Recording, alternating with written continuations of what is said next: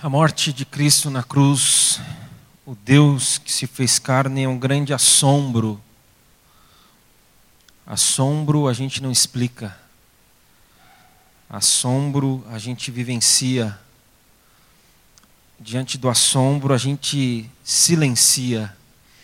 Então eu acredito que quando nós cantamos essa bela canção, essa bela música, de que nós nunca saberemos o preço, nós nunca compreenderemos porque nós sabemos o preço lá na cruz pelos nossos pecados foi Cristo.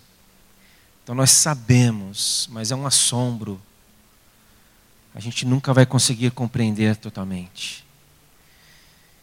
E é por isso que a gente pode viver como igreja e tratar desse tema, igreja inabalável, durante um mês e meio, pela obra dele na cruz, durante um mês e meio a gente se debruçou no texto que será lido ainda hoje, da carta de Paulo aos Efésios, capítulo 6, a partir do versículo 10.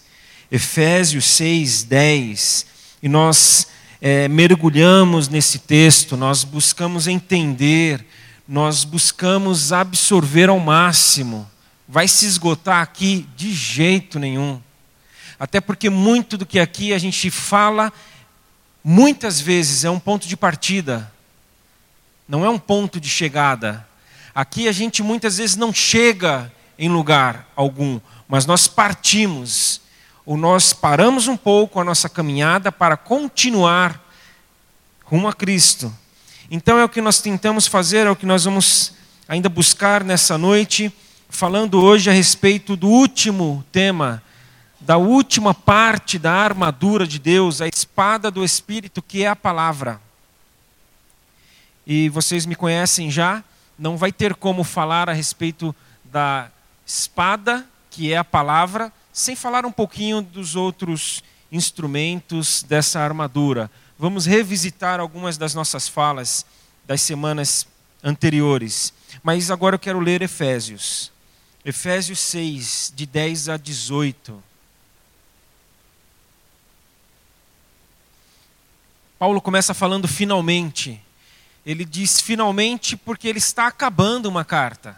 Ele está finalizando uma carta. Ele está praticamente no fim de um texto que ele escreveu falando é, a respeito da igreja, falando a respeito da realidade da, de Deus para nós, do que Deus fez, das bênçãos espirituais, de toda a salvação, de toda a escolha dele por nossa parte, da parte dele, de nós, da gente, a escolha dele é, da maneira como a igreja deveria viver, das expectativas dele, viver pessoalmente, viver comunitariamente, viver em família, família mesmo, pai, mãe, esposo, esposa, filhos em relação aos pais.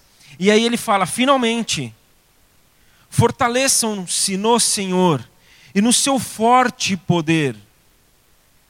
Vistam toda a armadura de Deus para poderem ficar firmes contra as ciladas do diabo Pois a nossa luta não é contra seres humanos, mas contra os poderes e autoridades, contra os dominadores deste mundo de trevas, contra as forças espirituais do mal nas regiões celestiais. Por isso, vistam toda a armadura de Deus,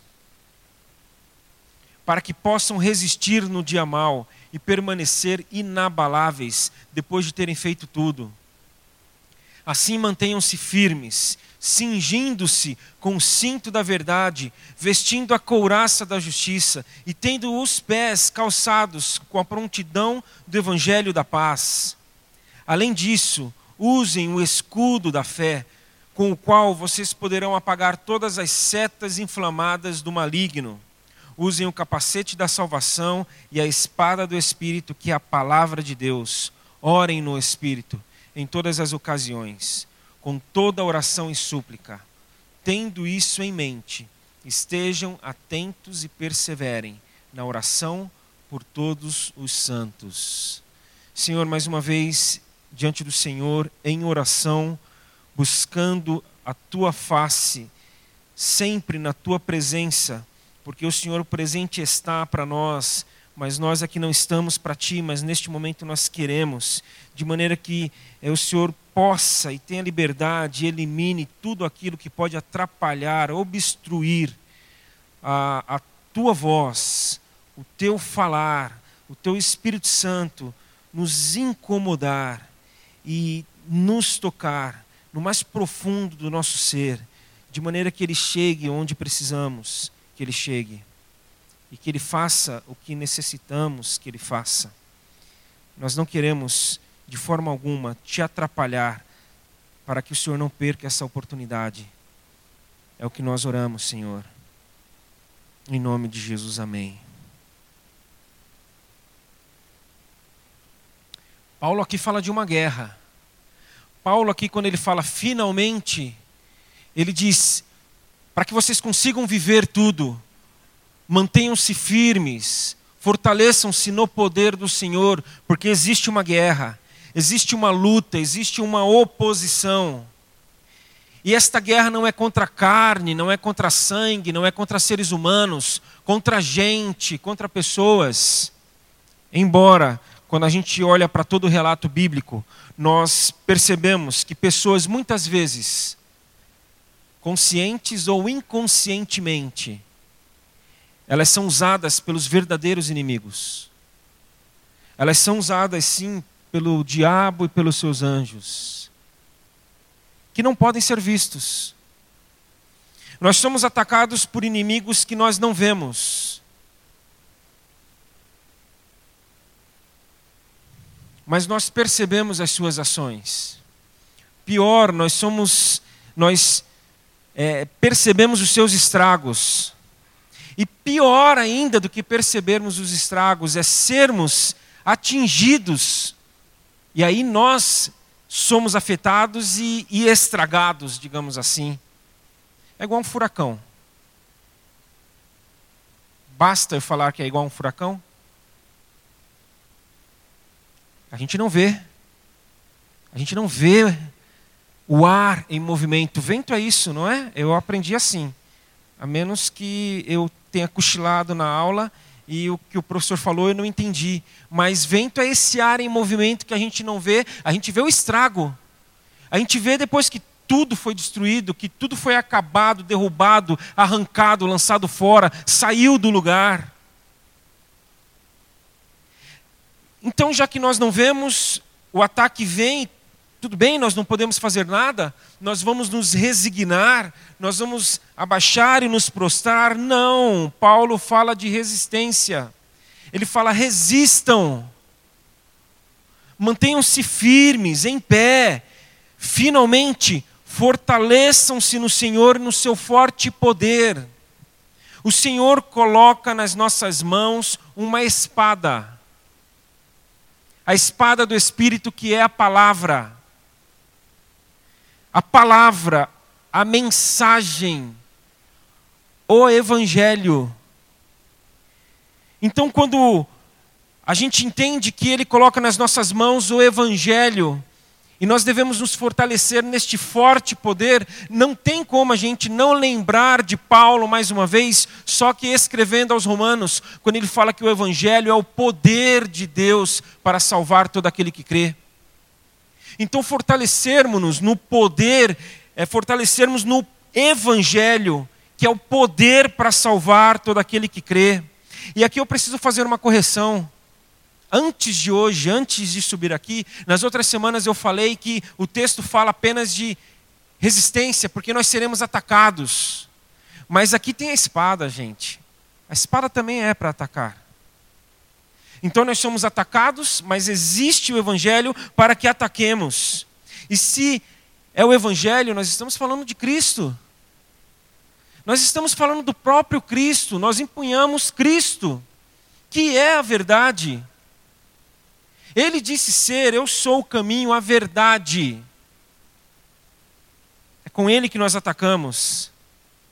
E nós vivemos uma vida verdadeira mais do que falar a verdade, mas nós vivemos uma vida verdadeira.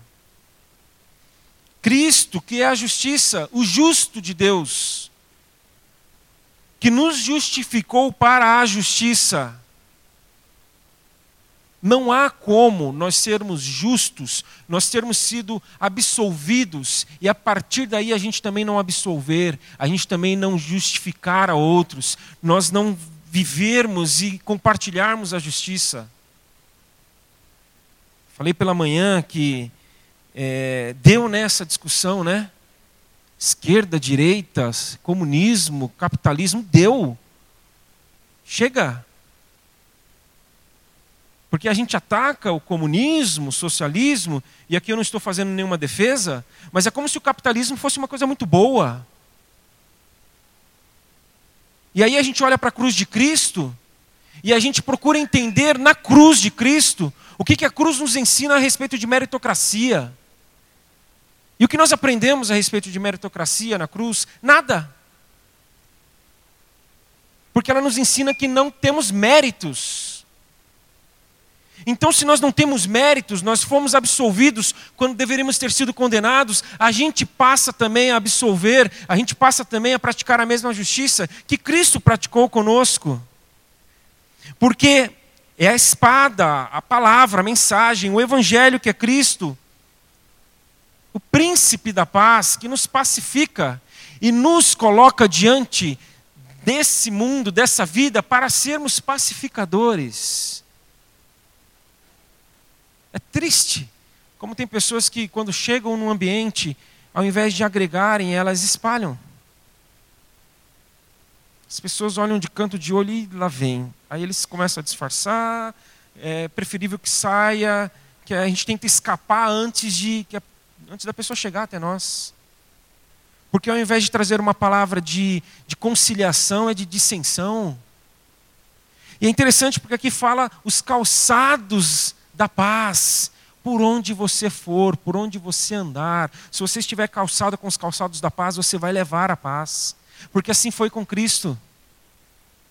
Por onde ele passou, e o nosso ministério é o ministério da reconciliação. Mais uma vez, Paulo, falando aos Coríntios agora, que Cristo nos deu um ministério, e o ministério é este, da reconciliação. Como disse um amigo meu, nós precisamos falar para as pessoas que Deus não está de mal da gente. Nossa, como isso é, é, é, é um bálsamo às vezes, dependendo de como você está, do que você fez do que falaram para você, ou enfim, você, Deus não está de mal de mim. E as pessoas precisam saber isso, porque Cristo, a mensagem ou o Evangelho, é aquele também em quem nós baseamos a nossa fé.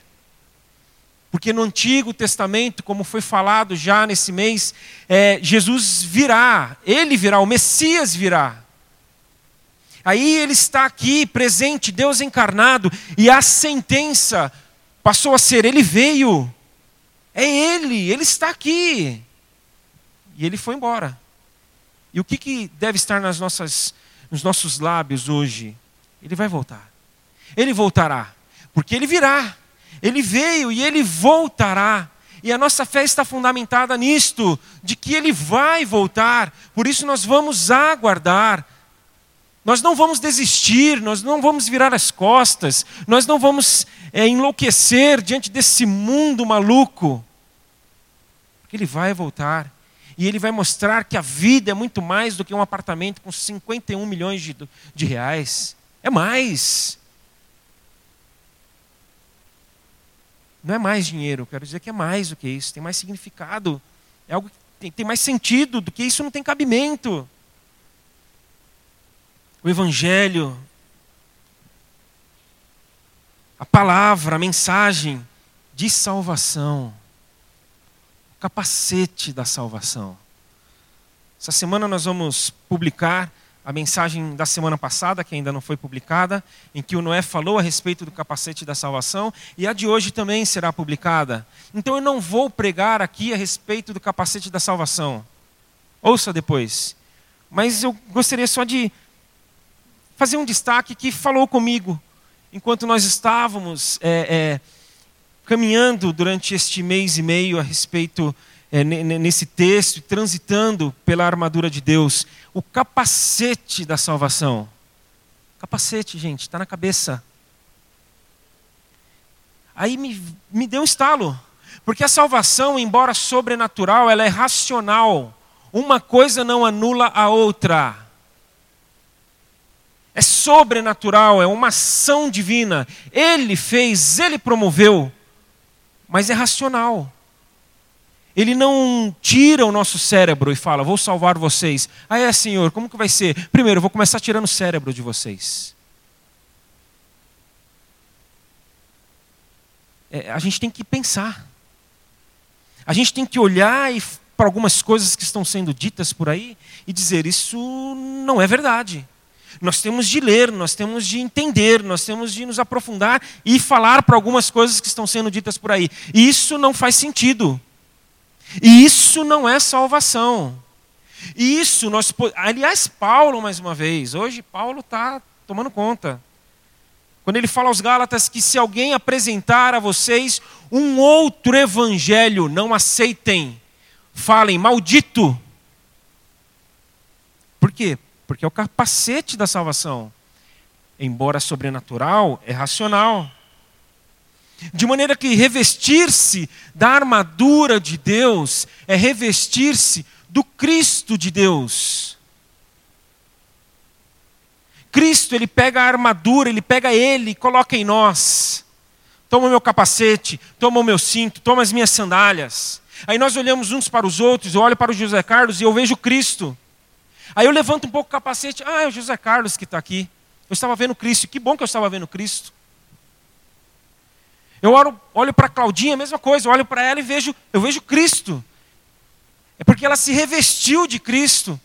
Aí eu chego um pouco mais próximo, ela tira a couraça, é a Claudinha, olha os pés dela, sem as sandálias deu para ver que é ela.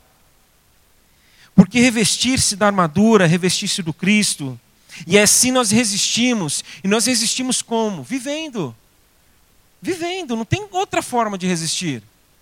É vivendo uma vida verdadeira, justa, pacífica, cheia de fé, como é que nós resistimos? Como é que nós ficamos em pé? Caminhando.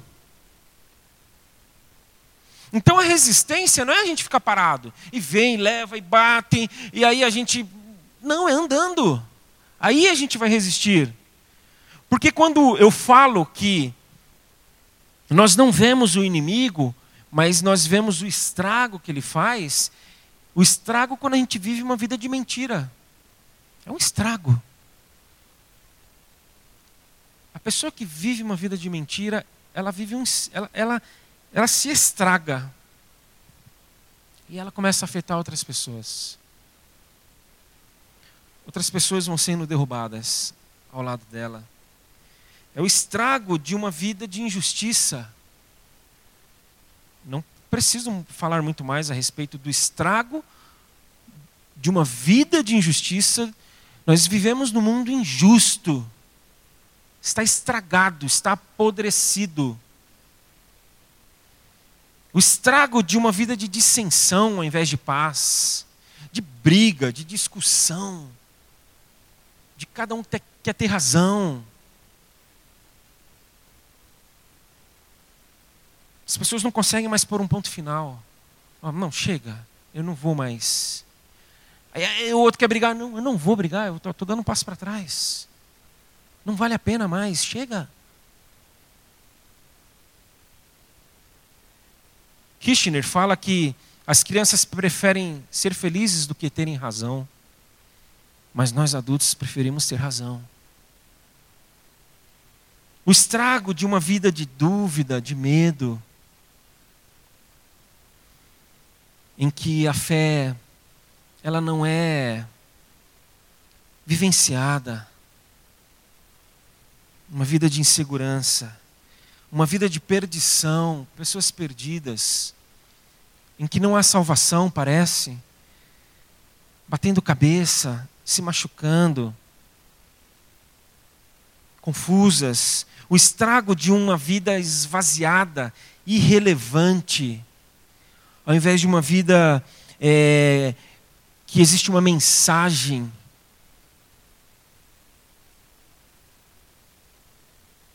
Então nós devemos pegar tudo isso e vestir. Nós precisamos nos apropriar. Nós precisamos, gente, aí alguns vão gostar dessa expressão, né? Nós precisamos tomar posse.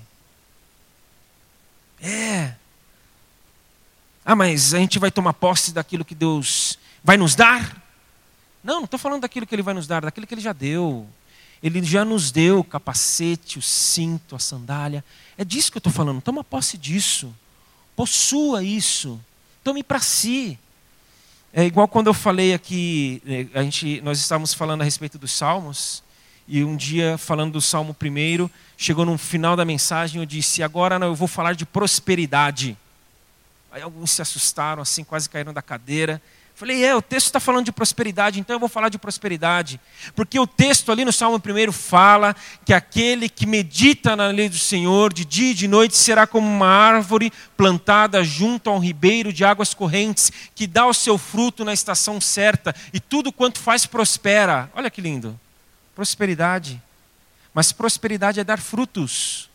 Então dá para a gente falar de prosperidade numa boa. Frutifique. Então dá para a gente falar, tome posse, numa boa. Porque está falando para nós nos revestirmos, para nós vestirmos toda a armadura. Porque Ele morreu numa cruz já para que pudéssemos vestir toda a armadura. Mas olha, eu vou, eu vou ser sincero que quando a gente olha para o que está acontecendo hoje, está é, tá ficando fácil para o diabo. Gente, está ficando muito fácil. Ele, em alguns momentos, não está tendo muito trabalho, não, não está tendo resistência. E aí, Marcelo, o que você quer dizer com isso? Vou trazer aqui a analogia dos nossos filhos. Os nossos filhos querem ter relacionamento conosco, eles querem estar com a gente, eles querem a nossa atenção. E aí a gente quer assistir a série do Netflix. Então o que a gente faz? Manda um um, celular na mão deles. E aí a gente quer ler aquele artigo que indicaram para nós e a gente não conseguiu ler durante todo o dia. Aí o que a gente faz? Mano, acabou a bateria dos, do smartphone, dá o tablet. Então nós vamos dando as coisas para eles. Aí acontece como um amigo que disse que ele estava lendo, ele gosta muito de ler também, de estudar, e estava ali com a cara no livro, a filhinha dele pequena entrou entre ele e o livro, e começou a falar: Me lê eu, pai, me lê eu, me lê eu. Mas aí nós vamos dando tudo para eles, porque eles querem, eles pedem, e aí vai o brinquedo, e vai aquela viagem, e está ficando fácil. Porque ele vai dando aquilo que a gente quer, né? A gente, acho que é essa prosperidade, é, é, é essa posse. A gente vai tomando posse da, da casa, e do carro, e da carreira, e, do, e da está ficando tranquilo. Mas você está falando que nós somos o diabo na vida dos nossos filhos, Marcelo? Não. Mas nós podemos estar transformando a vida dos nossos filhos no inferno. Porque é o que o diabo quer fazer na nossa vida. Ele quer transformar a nossa vida no inferno. O estrago que eu falei a mentira, a injustiça, a dissensão, a dúvida. Eu acho que essa, é, é, esse é o maior estrago. Ele coloca dúvida na gente. Dúvida. E, e isso, gente, está no Gênesis, está desde o começo. Dúvida. Deus não é o que ele disse que ele é. Deus ele não vai fazer o que ele disse que faria. Deus ele não vai agir da maneira como ele falou que agiria. Dúvida o inferno, perdição, irrelevância. Mais ou menos a história do filho pródigo. A parábola do filho pródigo, um estrago. E a gente está tão acostumado a falar a parábola do filho pródigo que a gente até esquece o que é pródigo. Pródigo é aquele que perdeu tudo, que desperdiçou tudo, que gastou irresponsavelmente tudo. Ele perdeu tudo, ele se perdeu. Mas a gente pode também, olhando para essa parábola, é, entender que ali os dois filhos estavam perdidos. Os dois ali eram pródigos. Porque um partiu e aquele que ficou, parece que já tinha ido. Porque ele queria tanto quanto o irmão aquilo que era do pai, não o pai. Mas se a gente olhar muito ainda mais com detalhe essa parábola, nós vamos ver que ela não é nem do filho pródigo, nem dos dois filhos, mas do pai amoroso. Do pai que ama. E nós encontramos aqui nesta parábola todo o evangelho. Todo. Toda a mensagem de Deus para nós. Mensagem que nessa noite é: voltem para casa. Está na hora de voltar para casa. Como aquele filho fez. Ele voltou para casa. Então nós só vamos conseguir vestir essa armadura na casa do Pai. Então vamos voltar. Deus ele é maravilhoso. Porque, e aqui não é para incentivar ninguém, não é para avalizar nenhuma postura equivocada de ninguém. Mas é interessante como o filho mais novo, ele voltou inclusive por interesse. Ele voltou por interesse. Ele queria comida. Ele queria roupa limpa. Ele queria uma cama para dormir, um chuveiro quente para tomar um banho. Mesmo que fosse para ser como que um dos empregados do seu pai, mas foi por interesse. E o pai falou: "Que bom que você veio. Que bom que você voltou. Porque é melhor um filho interesseiro em casa do que um perdido fora. Porque se está em casa, se está na minha presença, se está num relacionamento comigo, a gente trata. Mas se está rompido, não tem como. Então vamos voltar para casa. A casa é a presença, a casa é esse relacionamento com o Senhor em que a verdade nos rege. É esse relacionamento em que a justiça ela é vivida. Porque Tim Keller falou que o justo faz justiça. Não tem como nós sermos justos e não fazermos justiça. Esse relacionamento que nos leva a sermos tomados pela paz. Está tão difícil hoje e é uma pena, é um lamento. Pessoas que passam por situações difíceis conseguem atravessar a situação com paz.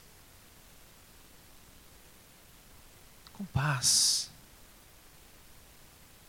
sabendo que o Senhor está, está com elas, de que vai passar, de que isso aqui não é tudo. Por isso que nós temos fé, e essa fé se estabelece, porque as coisas vão fazer sentido um dia, quando Ele voltar e Ele, ele, ele trouxer muito mais do que o que nós estamos vendo com Ele esse, essa casa do Pai, essa presença do Senhor, esse relacionamento em que a salvação nos alcança. Nós precisamos deixar que a salvação nos alcance. Eu era seminarista ainda, um professor disse para mim, porque nós tínhamos uma matéria que era homilética, como pregar, como a arte de preparar um sermão. E chegou num ponto que eles não queriam mais nem saber da homilética, da estrutura, da forma, eles foram para o conteúdo. O que vocês estão pregando? Que mensagem é essa? Uma mensagem antropocêntrica, uma mensagem centrada no homem. Quando o evangelho ele é cristocêntrico, a salvação precisa nos alcançar. Não somos nós que faremos algo para sermos salvos, mas Cristo já fez para que isso pudesse acontecer. A armadura não é nossa, a armadura é dele. A casa do Pai, a presença, esse relacionamento, cuja mensagem se torna este poder de Deus. Este poder. Porque Ele pode. Mas, Marcelo, isso é muito difícil. Não é difícil, gente. Sinto muito se você pensa que é difícil. Porque não é. Eu vou dizer para você que é impossível. É impossível. Eu não sei se tem sido impossível para você, mas para mim tem sido.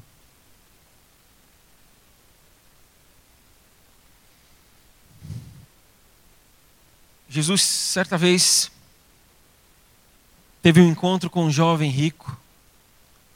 Os evangelhos narram esse encontro em que este jovem foi correndo até Cristo, parou Cristo e disse: Bom mestre, o que, eu preciso fazer para herdar a vida eterna, para viver essa salvação, para ter esse relacionamento contigo? Jesus falou: Por que você me chama bom? Por que você se referiu a mim como bom? Porque só há um que é bom, que é Deus.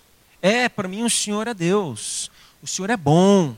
Por isso eu estou perguntando para o Senhor o que, que eu faço para viver a vida eterna. Você conhece os mandamentos? Ele falou todos. Obedeço desde a minha adolescência. Viu, adolescentes? Os nossos adolescentes também. Obedeço desde a minha adolescência. Todos eles. É Jesus, que bom. Então te falta uma coisa. Pega tudo que você tem. Vende. Dá aos pobres e me segue. Aí sim, você será salvo. E o texto fala que o jovem, por ter muitas posses, ele não conseguiu abrir mão daquilo que ele tinha e ele foi embora triste. E ainda assim o texto fala que Jesus o olhou e o amou.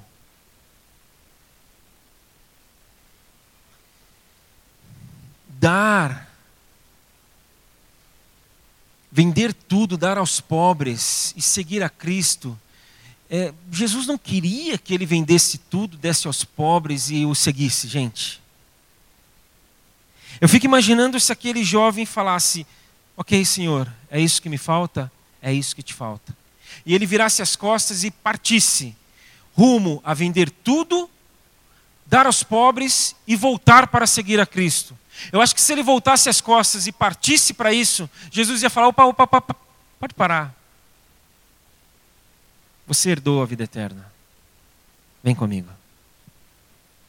Porque o que Jesus queria é que ele abrisse mão no seu coração de depender daquilo que ele tinha, de depender de quem ele era, de, de depender daquilo que ele sabia e falasse: Eu dependo de ti. Não é o que eu tenho, não é o que eu sou, não é o que eu sei que me banca que me mantém. Eu não dependo dessas coisas, eu dependo do Senhor a partir de agora. Então você ganhou a vida eterna. É, é, é Abraão, quando Jesus, Deus chega para Abraão e fala: Abraão, pega teu filho Isaque e sacrifica a mim. Gente, Deus não queria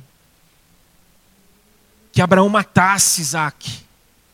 Mas quando ele percebeu que Abraão matou Isaac no seu coração, de que ele tirou Isaac, talvez do lugar que ele havia colocado Isaac, no trono, no centro, ele, peraí, peraí, não mata. Você já matou no seu coração. Então, é isso que ele deseja de nós nessa noite, porque somente dessa forma nós vamos nos revestir de toda a armadura de Deus. Mas aí voltando para a história do jovem, que partiu triste porque não conseguiu. E Jesus olhou para ele com amor e falou para os seus discípulos da dificuldade dos ricos entrarem no reino. E aqui não há nenhuma mensagem contra dinheiro, Nenhuma. Se eu fosse falar hoje sobre dinheiro, eu não falaria contra o dinheiro, mas eu falaria contra o amor ao dinheiro. Porque quando nós amamos o dinheiro, aí que é o problema. Porque aí a gente não pacifica ninguém, a gente não vive justiça, a gente é, começa a viver uma vida de mentira e assim por diante. Mas ele falou da dificuldade do apego de muitos ao dinheiro. E aí é quando os discípulos falaram: Mas, Senhor, para abrir mão dessa forma, então, é impossível. Ele falou: Para vocês, homens, sim. Mas para Deus, nada é impossível. Então, quando eu falei que não é difícil, mas é impossível para nós, mas nós podemos, nesta noite, nos colocar diante do Senhor, vender tudo o que temos, dar aos pobres e segui-lo. Mas nós podemos, nesta noite, sim, pegar os nossos Isaques e matar dentro dos nossos corações e falar: Senhor, o nosso coração é teu. Porque somente assim essa armadura nós iremos vesti-la.